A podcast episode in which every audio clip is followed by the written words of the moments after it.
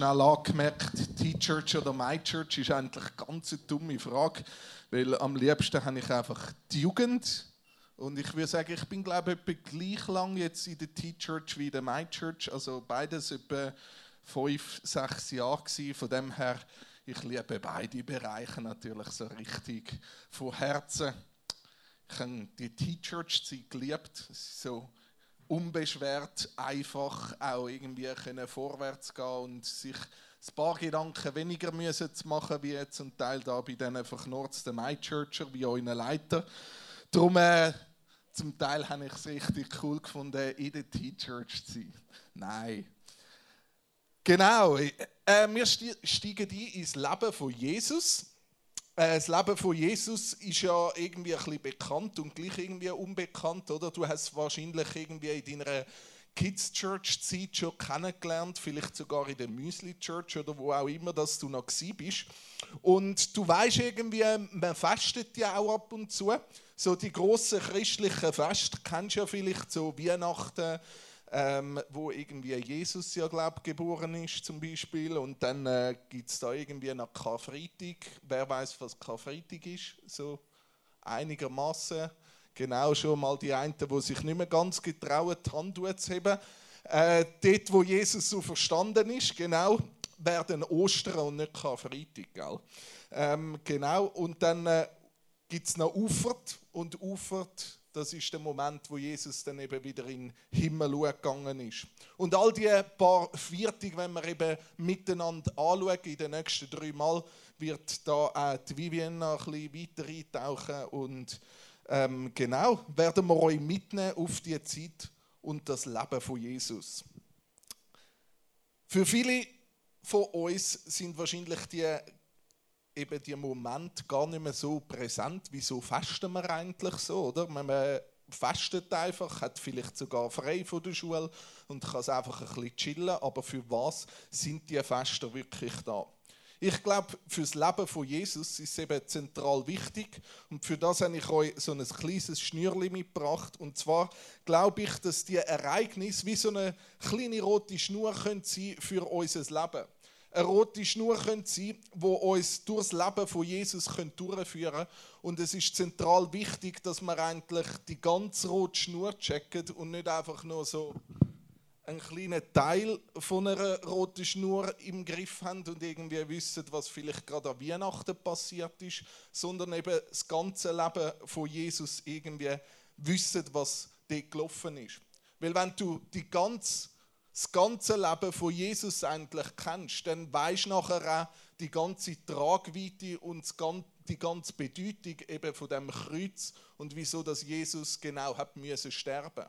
Und das kannst du eben nur dann so richtig gut begreifen, wenn du auch begreifst, was das ganze Leben von Jesus für eine Bedeutung hat. Und darum tauchen wir ein und äh, wir machen da den Start mit einem kurzen Clip, wo jetzt darf. Ihr habt gemerkt, es geht heute um den ganzen Anfang eigentlich von dem Jesus, von Jesus als kleines Kind, als Baby. Darum habe ich da so ein kleines Baby mitgenommen als Präsent. Soll ich es da setzen? Hebt Sehr gut. Genau. Ähm, und zwar fangen wir an mit dem roten Faden.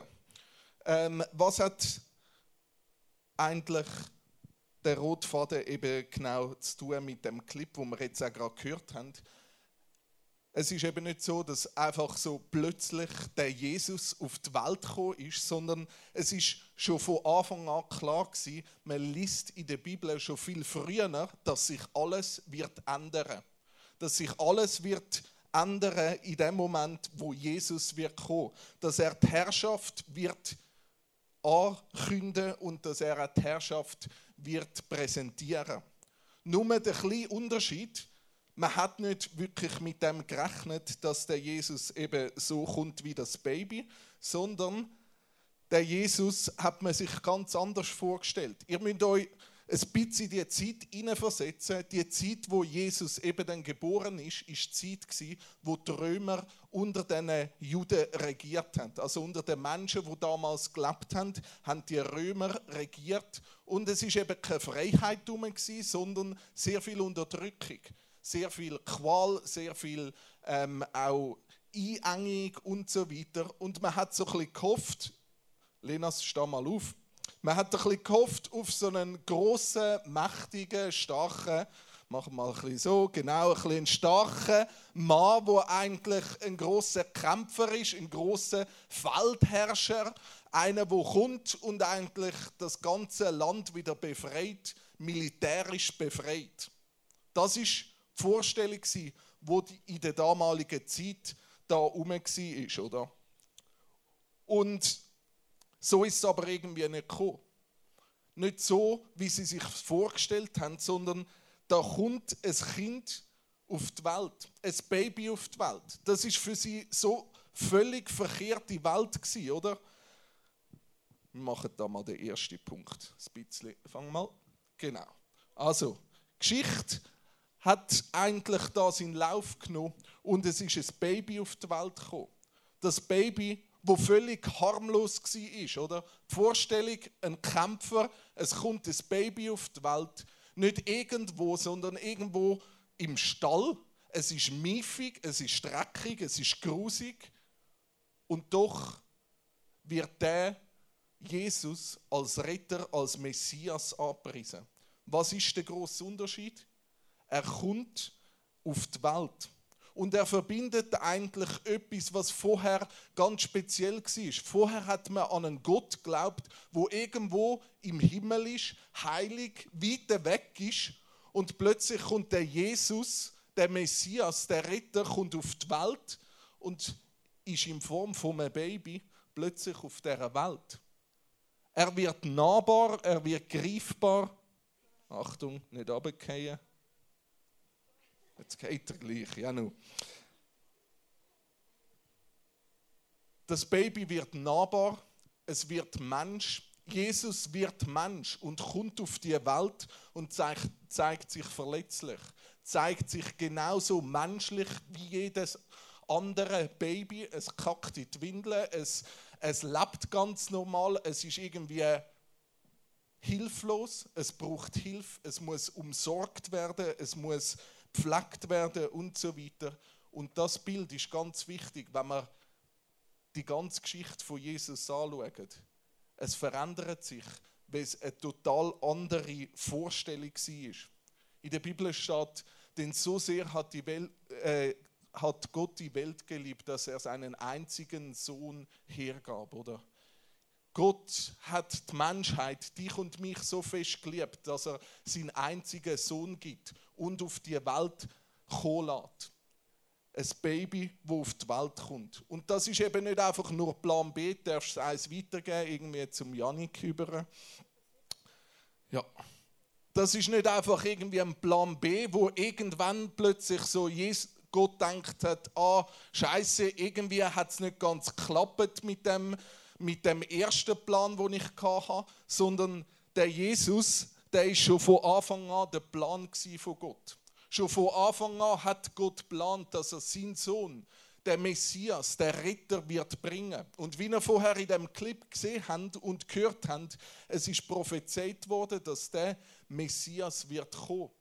Schon ganz früh in der Bibel lesen wir davon, von diesen Bibelstellen, wie der Messias immer wieder angekündigt worden ist. Ihrem Verständnis hat er anders ausgesehen. Ihrem Verständnis immer der Fetzen, der Feldherr, der Krieger, der Römer, oder? Und dann kommt er aber als Baby und lanciert eine völlig andere Tugend, eine völlig andere Art und Weise, wie man sich vorgestellt hat, eine verkehrte Welt. Der Jesus hat genauso alle Probleme gehabt wie du und ich, wo wir Baby sind. Und erstaunlicherweise hat der Herodes zu der damaligen Zeit genau gleich Angst gehabt vor dem Baby. Erstaunlicherweise hat er Angst gehabt, dass irgendwann so ein Baby auf den Thron drücken könnte, wo er gerade drauf hockt.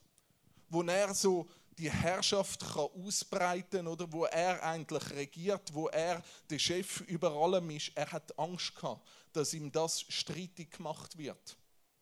weil er genau auch die Vorstellung hat, dass jetzt da ein König kommt, wo regiert, ein König, wo Macht ausübt, wo Gewalt ausübt, wo regiert mit Unterdrückung und so weiter. Aber er hat das nicht geschnallt, dass das, was Gottes Plan ist, eigentlich ganz anders aussieht. Wir sehen, wie das Leben von Jesus weitergeht. Das Leben von Jesus geht in den ersten Jahren ganz normal weiter. Wie du, wo du im Moment in der Schule bist, ist Jesus genauso ganz normal in die Schule gegangen. Wir lesen von ihm, dass er ganz normal die normalen Sachen, wie man das damals gemacht hat, gelebt hat. Er ist damals noch beschnitten worden. Und wir wissen, wie das Leben eigentlich Schritt für Schritt ganz normal weitergegangen ist. Ganz normal als Jesus, als Kind, als Sohn von Gott auf der Welt ist er vorwärts gegangen. Und wir lesen in der Bibel, wie es heißt, Herr, du hast dein Wort gehalten, jetzt kann ich, dein Diener, in Frieden sterben. Ich habe es mit eigenen Augen gesehen, du hast uns Rettung gebracht. Die ganze Welt wird es erfahren, dein Licht erleuchtet alle Völker und deinem Volk Israel bringt es Größe und Herrlichkeit. Also sie haben schon schnell gemerkt, dass der Jesus die einen zumindest haben gemerkt, dass der Jesus etwas Spezielles hat. Auch wenn sie, Maria und Josef, ganzes normales Leben, nichts Außergewöhnliches gelebt haben, sondern ein- und ausgegangen sind. Einmal im Jahr haben sie auf Jerusalem gehen und das Fest feiern. Das haben sie ganz normal gemacht. Und wir lesen dort in der Anfangsgeschichte, wie Jesus dort plötzlich mal hocken geblieben ist. Weil etwas hat sich auszeichnet bei Jesus. Von ganz Anfang an hat er sich auszeichnet, dass er immer neugierig war. Lernbegierig war. Er hat viel Wissen sich aneignen. Wir lesen in der Bibel Lukas 42. Das Kind wuchs gesund heran, erfüllt mit göttlicher Weisheit und Gottes Segen ruhte sichtbar auf ihm. Und ein bisschen später, so wuchs Jesus heran und seine Weisheit nahm zu. Je älter er wurde, desto mehr Ansehen fand er bei Gott und bei den Menschen. Also Jesus hat immer mehr eigentlich angefangen lernen und das hat sich auszeichnet. Das haben irgendwie die Leute gespürt. Im Miteinander unterwegs sein haben die Leute gespürt, der Jesus ist nicht einfach so ein Schulbankdrucker, wo er irgendwie hofft, dass die Zeit möglichst schnell vorbeigeht und möglichst schnell alles fertig ist, sondern er hat sich interessiert für das, was diskutiert worden ist. Er hat mitdiskutiert mit den alten Männern und hat sich sehr interessiert gezeigt. Der rote Faden, wo man sehen, ganz vom Anfang an, schon bevor Jesus geboren ist, sieht man, dass uns ein Jesus präsentiert wird, wo mal retten wird, wo die ganze Welt retten wird aber speziell an dem Jesus ist. Und das zieht sich nachher schön weiter eigentlich durch sein ganzes Leben, dass der Jesus völlig unerwartet eine verkehrte Welt präsentiert.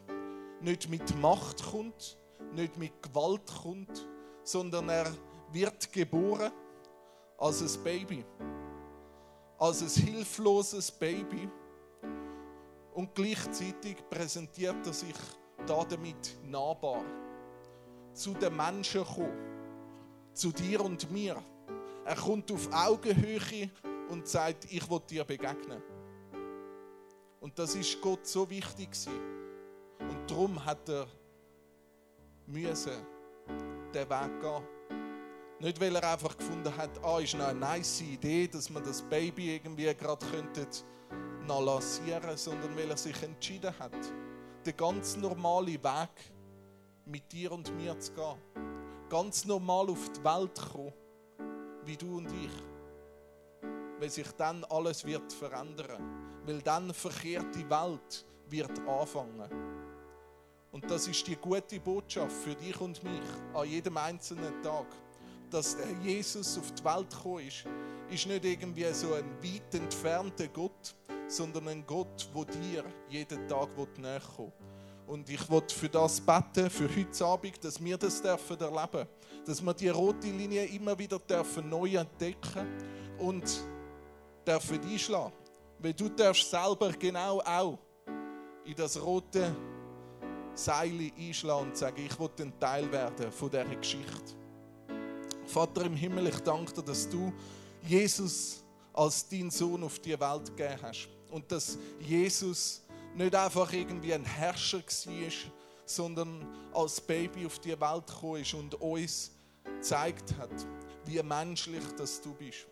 Und alles von A bis Z genau gleich als Baby durchgemacht hat und dass du uns nah geworden bist. Und so bitte ich dich gerade in dieser Zeit, wo wir jetzt noch haben im Worship, dass du uns genauso näher gekommen bist und näher kommst. Ich bitte dich, dass wir dürfen dir als Kinder genauso begegnen. Amen. Wir haben dahinter ein Gebetsteam und du darfst einfach dahinter kommen, wenn du sagst, hey, du willst dem Jesus auch begegnen. Manchmal hilft genau ein Gebet für das, dass du einfach ein Segen kannst ausgesprochen bekommen von irgendjemandem vom Team und ja, begegne dem Jesus, weil er ist heute da und nahbar.